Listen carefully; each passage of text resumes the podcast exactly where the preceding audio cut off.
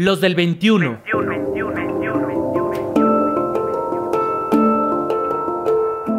Hombres en movimiento. En movimiento, en movimiento, en movimiento, en movimiento. Rutas para la paz.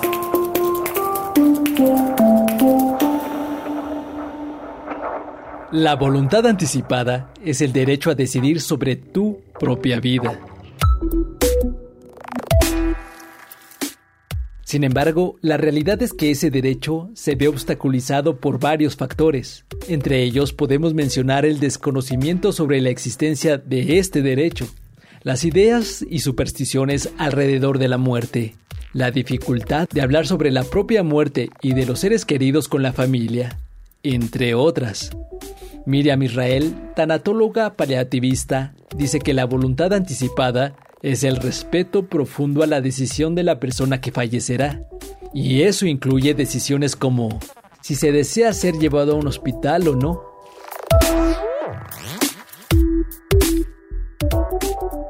Me he dado cuenta la importancia que tiene el tema de hablar con los hijos sobre la muerte y sobre lo que tú quieres que se haga. Número uno, una vez que estás enfermo y que ya no puedes tomar decisiones una vez que decides que te van a llevar al hospital, ¿sí? Porque tienes una enfermedad X, y entonces tú tienes derecho de decidir si quieres que te lleven al hospital, si quieres que te entuben o que no te entuben, que te hagan eh, reanimación y que hagan medidas extraordinarias para salvarte. Cuando tienes una enfermedad terminal, lo que ya deseamos es el próximo fallecimiento para dejar de sufrir y de vivir el dolor que se está viviendo. Y tú me vas a decir, no, no, la gente, o sea, yo quiero que viva lo más posible, ¿no? Sí, pero la pregunta es, ¿que viva por tiempo o que viva con calidad de vida? Porque son dos cosas diferentes. Podemos nosotros proporcionarle calidad de vida al paciente controlándole el dolor, controlándole los síntomas, pero ¿para qué me sirve darle más vida, ¿sí? Si lo voy a tener en un hospital aislado, separado de toda la familia, con dolores o dándole de comer a través de una sonda nasogástrica. Decidir sobre la vida de un ser amado es muy difícil, pero con la voluntad anticipada no hay nada que decidir, solo se debe respetar el deseo de esa persona. Miriam Israel se dedica a dar acompañamiento a los familiares para que logren comprender y aceptar que su ser querido morirá y que puede hacerlo como lo desee. Las preguntas a las que se enfrentan las personas al pensar en la voluntad anticipada son vivir más tiempo como sea posible o vivir hasta donde se pueda pero con calidad de vida.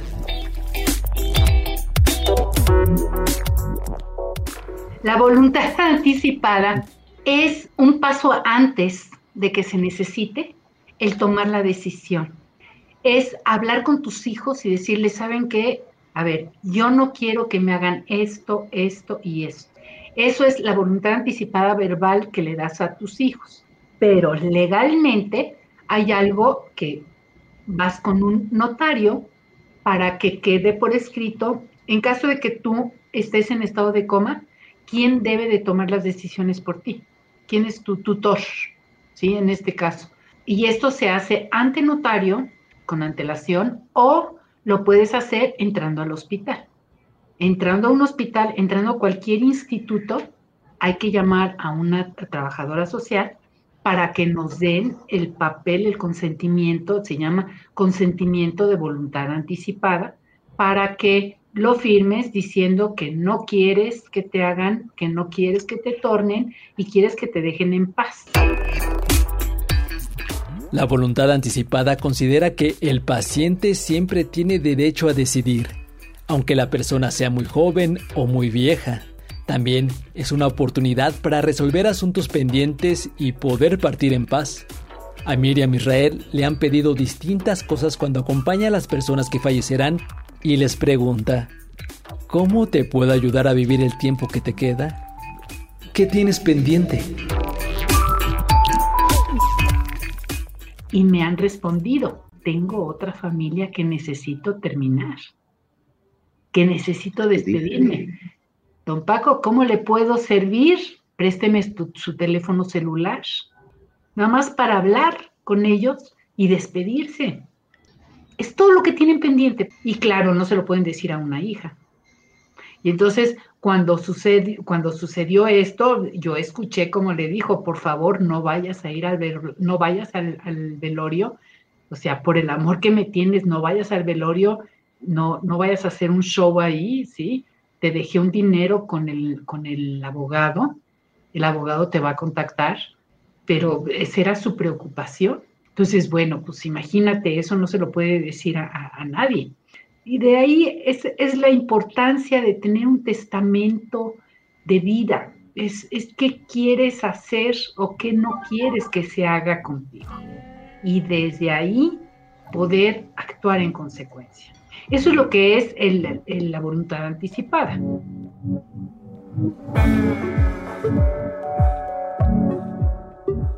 A muchos nos cuesta hablar abiertamente de nuestra muerte con los seres queridos, y a los seres queridos les cuesta más escuchar sobre nuestra muerte. Nadie quiere pensar en algo tan doloroso y, por otra parte, ¿para qué hablar ahorita de la muerte? No vayamos a estar invocándola. Se suele pensar. Miriam Israel opina que hablar sobre nuestra muerte con los hijos es un acto que es necesario normalizar.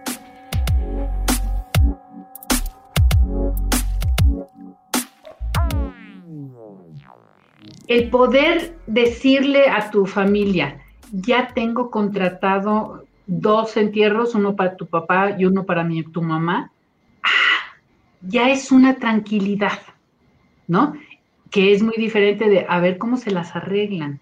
Pero nos cuesta tanto trabajo hablar de esto que papá dice, a ver, mi hijo, venga, porque quiero, quiero decirle que tengo un terreno en... No, papá, échele ganas, usted de esta no se muere, ¿sí? Y entonces el papá se queda con esta sensación de, chin, quiero hablar, necesito hablar, necesito decirlo, compartirlo, ¿no? Y el hijo dice, no, espérate, no vaya a ser que vaya yo a llamar al demonio. Por eso mucha gente no hace el testamento, por creencias de que si haces testamento estás llamando a la muerte. Y vas a evitar un poco de problemas entre los hijos también. Hay que poner las cosas con claridad. Ahora, yo soy de la idea que qué bueno que lo puedas tener en papel. Miriam Israel acompañó durante sus últimos días a un señor que en su voluntad anticipada especificó el deseo de permanecer en su casa, donde había vivido muchos momentos agradables y estar acompañado de sus seres queridos. Sin embargo, Pocos días antes de su fallecimiento, un hermano que pocas veces frecuentaba llegó y le reclamó a sus hijos por no haberlo llevado al hospital, para que hicieran algo por él, dijo. Fueron días tensos, pero finalmente su voluntad se respetó. Historias similares observa constantemente Miriam Israel y esas experiencias la han llevado a pensar en cuatro pasos para dejar ir y aceptar la voluntad anticipada. 1 honrar al ser querido. 2. Agradecer lo que se dio y se compartió. 3. Pedir perdón y perdonar cualquier acto u omisión. 4. Y más importante, aceptar que morirá y dejarle partir. No es fácil, pero eso da paz a quienes se quedan y a quienes se van. Como afirma Miriam Israel, respetar la voluntad anticipada es un acto de profundo amor y respeto por la persona que partirá.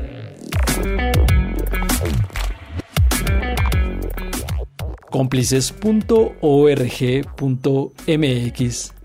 En esta dirección electrónica puedes ver la entrevista Voluntad Anticipada y Testamento con la tanatóloga paliativista Miriam Israel. Agradecemos a Francisco Cervantes y al programa Sanando mi Mente el acceso a esta entrevista. ¿Tienes comentarios? Escríbenos por WhatsApp o mándanos un mensaje de voz al 5512 33 29 15.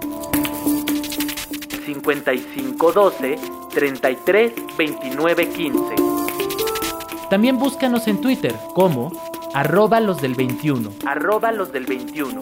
En Facebook y YouTube, los del 21. Los del 21. Rutas para la paz. Hombres en movimiento. Los del 21.